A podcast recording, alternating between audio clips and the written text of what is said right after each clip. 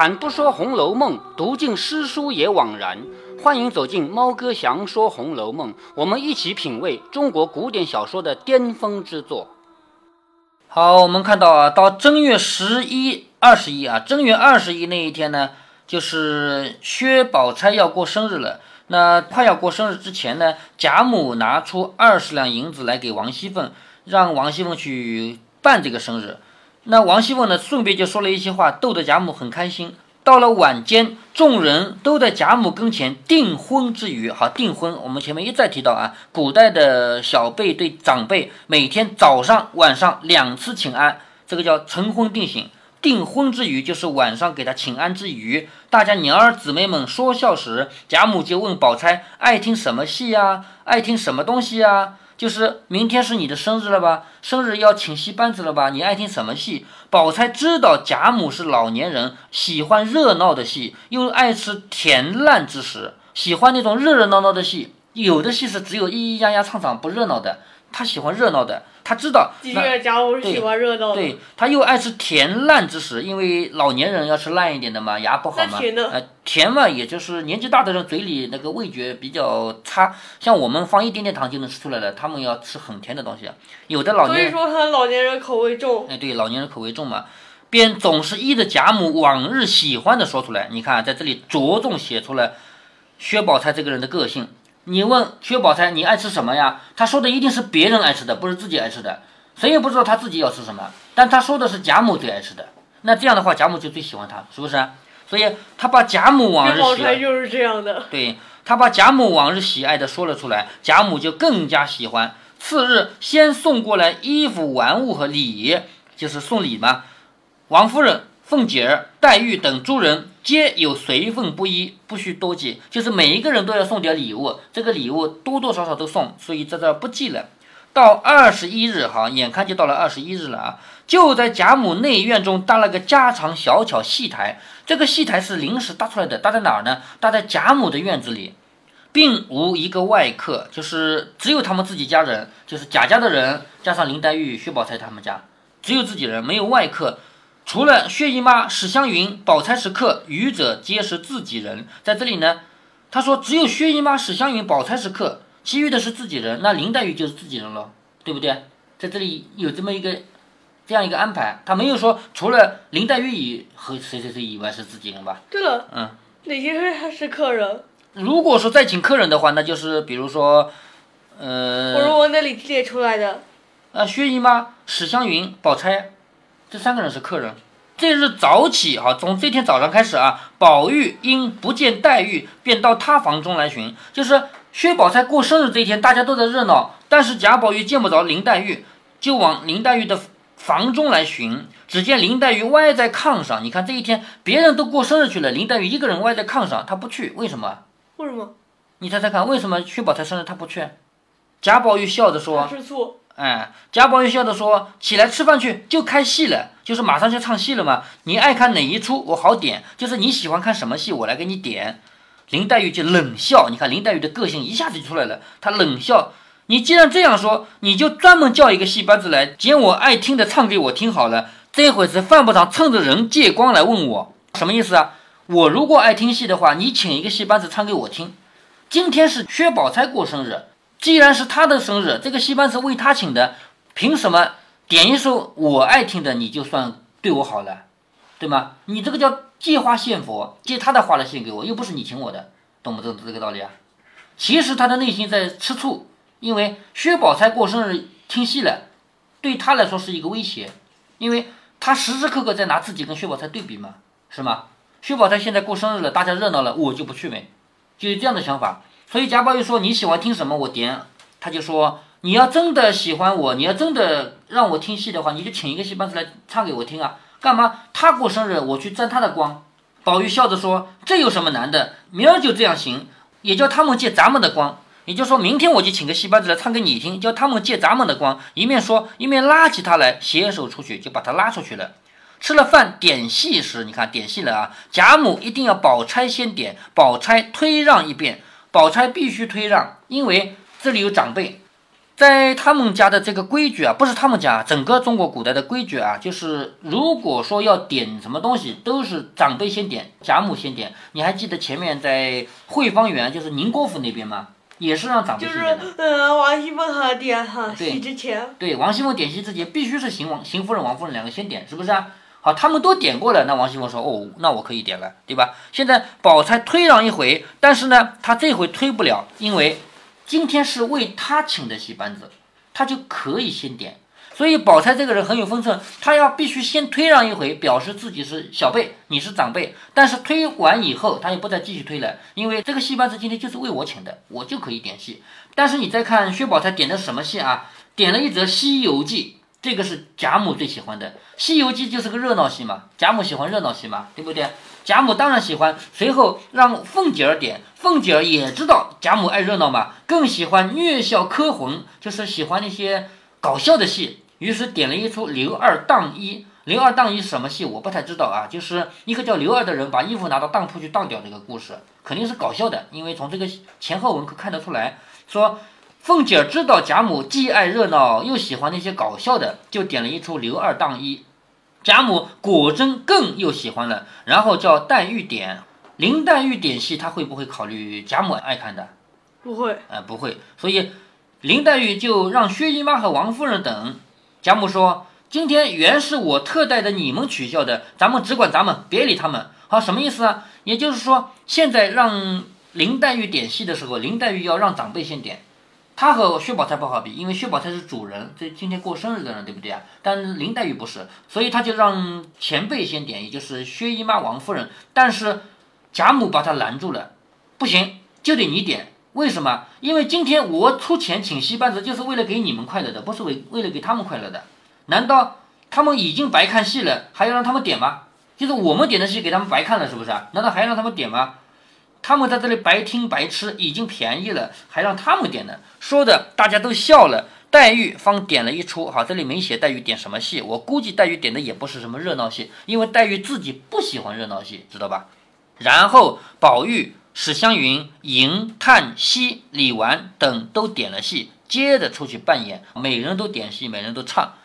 至上酒席时，到了喝酒的时候了。上酒席时，贾母又命宝钗点，这个又轮到宝钗来点戏了吧？对不对？宝钗点了一出鲁智深醉闹五台山。鲁智深知道吗？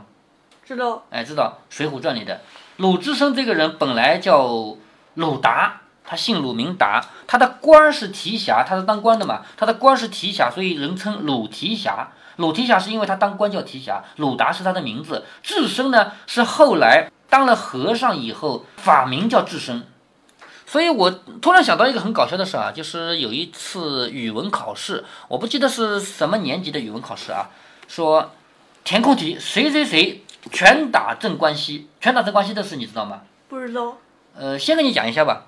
鲁智深这个人，当时还做提辖的时候啊，他有一次去喝酒，喝着喝着听到那个酒店里有有有人在哭，他这个人脾气很火爆，直接把那个杯子砰砰砰砰砸了。谁在哭啊？找我的姓，因为我到酒店去喝酒是为了开心啊，怎么还有人哭？是不是？所以他就把杯子给砸了，盘子给砸了。这个时候，那个店家就来说说有一对唱曲的老汉和女儿，就一个老头一个女儿啊，这两个人，他们为什么哭呢？是咱们这里有一个卖肉的人叫郑屠，屠就是屠夫，杀猪的嘛，屠夫有个叫郑屠的人，他花钱买这个小丫头做小妾，就做小老婆啊。结果呢，这个卖身契是写了，说谁谁谁卖多少钱要卖给我，卖身契是写了，但没有真给钱。这个时候，他又说这个小妾要不要了，不要可以，你回去给你自由了，但是你得把那个钱还给我。可是当初你就没给钱买，当初就写了一个契约，就写了个卖身契啊，没给钱。现在又不要他了，又要他把钱拿出来。所以呢，这两个唱戏那个时候没有戏啊，在那个《水浒传》的年代只有小曲，就是短短的歌曲啊，没有戏。这个唱曲的人，你说他能赚几个钱？怎么够还得起这个钱？是不是啊？所以在那哭，没办法。和鲁达这个人一听啊，还有这种事情啊，让我去找他，于是跑到那边去找那个卖肉的人，叫郑屠。好，先耍他一耍，说我要十斤精肉，不能有一点儿肥的，给我剁碎了。那个时候又没有绞肉机，用双手剁，是不是啊？啊，剁碎十斤肉的，剁碎了以后，十斤和鸡肉有多少？十斤东西就是五公斤东西，你知道吗？我们到菜场买个五公斤菜回来，那很重了，对不对啊？接着等这个肉剁碎了以后，你你 肉比较硬。哎，你想啊，你拿两把刀子这样剁，我就不让你剁肉，你就空手剁剁刀子吧。你你个剁个半小时以后，你手上还有劲吗？还弄得动东西吗？弄不动了吧？等到这个十斤精肉剁好了以后，说等等，还要十斤肥肉，不要一点筋的，给我剁成碎肉。那个正头家再剁剁剁剁剁剁剁剁，又剁了好久，十斤肥肉剁好了。接着呢，说再来十斤软骨，就是脆骨啊，不要一点点肉，给我剁成碎的。然后这个人就想，哪有这样把脆骨都剁碎的人，是不是啊？他说你在拿我开心吧。这个时候，这个鲁达啊，就把这两大包的肉，不是一包筋肉一包肥肉都剁碎了吗？往他脸上一扑过去，就是趴在他脸上，然后就上去就打，三拳头就把他打死了。关于这个三拳头，我跟你讲到过，第一拳打在鼻子上，说作者的写法很写的很可爱啊，说打在鼻子上就像开了一个什么什么铺，就是卖卖什么调味品的铺，什么酸的啊、辣的啊、苦的、甜的、咸的都来了，跟你讲过的吧？第二拳打在嘴巴上，然后呢？第二次打在嘴巴上是好像好像是哦，这个好像哦打在这个这里呃第二次脸上吧，第是第三次打他眼睛上的吧？然后第二次是因他好像听到什么事啊看到什么红的蓝的紫的都来了，就是眼睛被打坏了。第三拳打在太阳穴上，耳朵咣咣咣咣，好像开了个道场，什么锣啊、鼓啊、钹啊、挠啊都响起来了，三拳就把他打死了。那打死他以后呢，这个要吃官司了。人家只不过逼一个小姑娘而已，他不是死罪，对不对？可是鲁达他打死了人呀，对吗？三拳打死了镇关西啊，所以他要眼看着要被抓去吃官司了。在古代抓去吃官司呢，你还得自己有人送饭，否则的话你饿死了。就是关在监狱里啊，还得自己有人送饭。他又孤家寡人一个，没老婆没小孩，谁给他送饭啊？于是他就逃走了。他一逃逃到外面去以后呢，正好又碰到了谁呢？就是他救的这两个人，就是一个老爸和一个女儿唱曲儿的嘛。碰到了这两个人，这两个人就把他介绍给一个员外，就是一个有钱人，说帮着躲一躲。这个员外说好，我有一个办法，就是那个山上的和尚啊、庙啊，我经常去烧香的，他跟我关系好，你到那儿去出家当和尚吧。于是他因为这个关系才去出家当了和尚，知道吧？结果呢，他去当了和尚，他也不好好守清规，因为和尚有很多戒律，第一不能喝酒，第二不能吃肉，对不对？可是鲁达这个人他就是做不到，他隔三差五就跑到山下去喝酒啊、吃肉，然后醉醺醺的回来，是这么个事儿。我要说的那个语文题目是这样的啊，填空题，谁谁谁拳打镇关西，那填空应该填鲁达或者鲁提辖，有人填鲁达、鲁提辖都算错，正确答案是鲁智深。后来就这个题目被人指出来，这个出题目的人很可恶。为什么？首先站在我的角度，填这三个答案都对。鲁达就是鲁提辖，就是鲁智深。谁拳打镇关西的，我填鲁达可以，填鲁提辖可以，填鲁智深也可以，因为都是同一个人，对不对啊？如果你真的规定一个正确答案只能填一个，那也不应该是鲁智深，因为当时他打那个人的时候，自己没出家当和尚，不叫鲁智深，明白吗？所以，假如这个题目有唯一答案的话，就要么是鲁达，要么是鲁提辖，绝对不可以是鲁智深。所以这个题目出题人是出的就很差劲。我顺便跟你扯了一下，因为语文试卷就有这么个问题啊，语文题目很少应该有标准答案的。比如说，你觉得这篇文章里面哪一句最好？我随便划哪句都是对的，因为我觉得嘛。什么叫我觉得？是吗？我觉得第一句最好，我就觉得第一句最好，怎么了？是吗？所以这种题目啊，如果现在你还做的这种题目吗？没有。你的语文卷上没有这种题目了？对。请划出你认为作者最好的一句话。对了。嗯。应该这种题目应该也会有的，呃，但是后面还会加一句，呃，说说为什么你觉得哈他最好。哦，这样的是吧？呃，前几年经常有这样的题目啊，说你认为最好的一句话是哪一句？你把它划出来，结果一划，老师批，叉叉，这句不是最好的，就有人骂老师，凭什么我认为那句话最好的就不对呢？你不是让我认为吗？是不是啊？所以语文卷没有什么标准答案啊，这个这个顺便扯远了啊。那这里薛宝钗点的这个戏是什么戏呢？鲁智深醉闹五台山，什么意思呢？鲁智深后来在五台山当了和尚以后，他不是不允许喝酒吃肉吗？他隔三差五就到山下去喝酒吃肉，然后喝了酒回去以后，那些小和尚们关着门不敢让他进来，因为那个喝了酒的人是不能进来的嘛，是不是啊？关着门他就在那，为什么不敢喝？为什么不能？因为我们寺庙里是不允许喝酒的，你喝了酒还敢来吗？你喝了酒就不能来，是不是啊？所以把门一关，结果呢，这个家伙他也喝了酒之后就发酒疯，就打这个门，非要进去。因为这个原因呢，后来呢，这个山上他也待不了了，他就离开五台山，去了京城的相国寺，就是当时的京城是汴梁啊，就是咱们现在的河南那个地方啊。到了那个地方，另外一个寺庙去了，这是后话。当时什么朝代？宋朝啊。这里鲁智深坠到五台山是什么故事呢？讲的就是这个人。对了，嗯，北宋和南宋好像都城不还不是同一个地方。对啊，南宋是临安嘛，就是现在的杭州嘛，这个你知道的呀。这里讲的鲁智深醉闹五台山，就是指鲁鲁达啊、鲁提辖啊，已经打完了那个阵图以后，逃到外面，逃走以后去五台山出家，其实是为了避难。但是避难以后，他又做不到这个佛家的清规，他没法去不喝酒不吃肉，所以经常破这个破了这个清规啊，经常喝的乱醉醺醺的回来，然后其他小和尚又不让他进去，他就在那胡闹。所以这么一出戏，那这出戏也是个热闹戏，也是不停的翻跟斗啊、跳啊什么东西，热闹戏。那宝玉呢是不喜欢这种戏的，你还记得前几天吗？对了，呃，就是喊他呃看戏的时候偷偷溜出去的。哎，他看戏之所以看看要溜走，他就是因为他不喜欢这种戏嘛，热闹戏嘛。可是现在你看啊，宝钗点的是热闹戏吧？后来王熙凤点的也是热闹戏吧？然后再后来什么三个春啊什么也点了，他没提点什么戏，我估计也是。就因为贾母是喜欢热闹戏的，所以大家都拍马屁，点的都是热闹戏。现在点了一圈了，又轮到薛宝钗点了。薛宝钗又点了个鲁智深醉闹五台山，又是个热闹戏。贾宝玉就不耐烦了吧？你不停的让我看这种戏，我又讨厌，是不是？于是贾宝玉又要偷跑了吧？哎，不会。贾宝玉说，只好点这些戏，就是你怎么老点这种戏，是不是啊？宝钗说，你白听了这么多年的戏，哪里知道这个戏的好处？排场又好，词藻更妙。词藻妙，这个很重要啊！就是你以为这个热闹戏就是翻翻跟头、跳跳，在上面蹦蹦打打的吗？不是，唱出来的词也很好。所以薛宝钗说，排场又好，词藻更妙。贾宝玉说，我从来就怕这些热闹。就贾宝玉说，我从来就怕这样的热闹戏。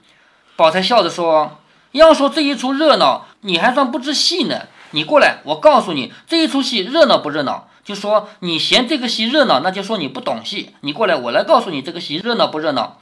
这是一套北点绛唇，点绛唇是什么东西呢？点绛唇是曲牌，你知道词牌的对不对？对吧？比如说我举个例子，词牌有蝶恋花，是不是啊？大概的词牌有几个，你知道吗？呃，我知道的有《水调歌头》，嗯，对，《清平乐》，嗯。蝶恋花是最多的一个词牌啊，就是咱们现在把所有的词拿出来排排顺序的话，最多的就是蝶恋花呀，你不知道吗？为什么古代的蝶恋花写的这么多啊？肯定是因为这个曲子最好听嘛，所以大家都写嘛。一定是这首歌最好听，所以大家都写词，就是因为有了曲子以后，大家都去写这个曲子的歌词，所以写了又可以唱嘛，一写就可以唱，对不对啊？那么这个是宋朝时候的事儿。到后来，到了元朝就不一样了。元朝开始戏曲发展起来，戏曲就不能用简简单单的这么一个词就把故事讲完，对不对？戏曲从头唱到尾要唱好久的，那是怎么样的呢？就出现了很多很多个不同的曲调组合起来。这个点将存就是其中之一。曲牌、曲牌和词牌其实没什么差别啊。对了，嗯，有时候原曲。啊，对呀，原曲啊，就是原曲，就是这个，就是这个呀。曲牌和词牌没有什么太大的差别啊，咱们现在把它们分开来了，其实差别不大。什么意思呢？假如说我现在把几个词连在一起唱，先唱《蝶恋花》，后唱《西江月》，再唱《沁园春》，假如连起来唱的话，我也可以唱个好几十分钟，是不是啊？现在这个戏曲就是这样的，戏曲你从头听到尾，你会发现啊，虽然唱了一两个小时这个戏，但是实际上里面的调子只有那么三五个，不多，只有那么几个。就是轮流用的，但是歌词不一样，它每一段故事不一样，歌词也不一样，但是它的曲调是一样的，知道了吧？好，现在说到的这个点绛唇就是曲调啊。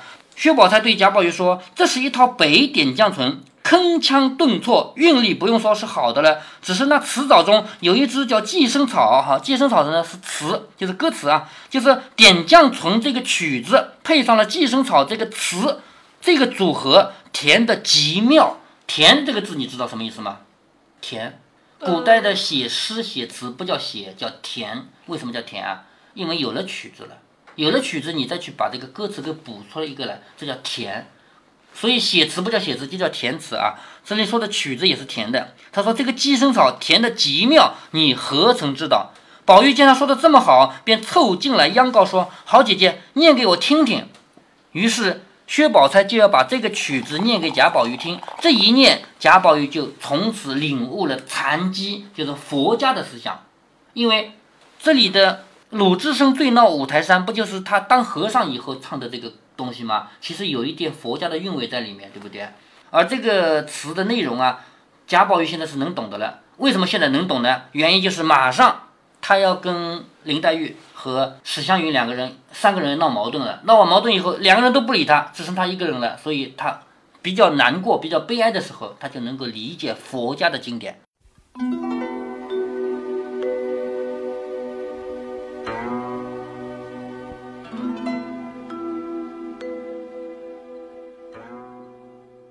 这一集明明是《红楼梦》的音频，却花了三分之一的时间讲《水浒传》，原因是《红楼梦》里有宝玉、宝钗他们看《水浒传》的情节。但是猫哥在读到鲁智深这三个字的时候，不得不想到一个让人哭笑不得的语文题目。关于这个题目，猫哥在节目中已经说得很清楚了，而且猫哥还讲到了同样让人啼笑皆非的题目，像你认为文章中最好的句子是哪一句，居然也有标准答案，你选错了还要扣分的这种。我们中国的教育长期以来一直有这样令人啼笑皆非的事儿。猫哥小时候就是在这样的教育下长大的。我小时候就嘲笑过语文老师，让我们从语文课本中提取作者的深层次含义。人家作者本来就没有想过这一层，我们还嘲笑他们欺负死人。怎么说欺负死人呢？因为课文的作者往往是鲁迅、老舍、赵树理。那些人都已经死了嘛？他当年写的时候有没有这样想？就由着你说喽。猫哥绝不是信口雌黄，还真有事实证明，那就是有一个活了一百岁的老奶奶冰心。我们学过她的一篇课文，叫《小桔灯》。课文中的我，第一人称主角，手里拿着一个灯笼，可以照亮自己回家的路，于是望着山那边笑了。干嘛要望着山那边笑？据说是山那边有解放区。你这回扯犊子扯错了啊！人家冰心还没死呢，亲口否认了。结果语文教学的那帮人还是我行我素，强行误解。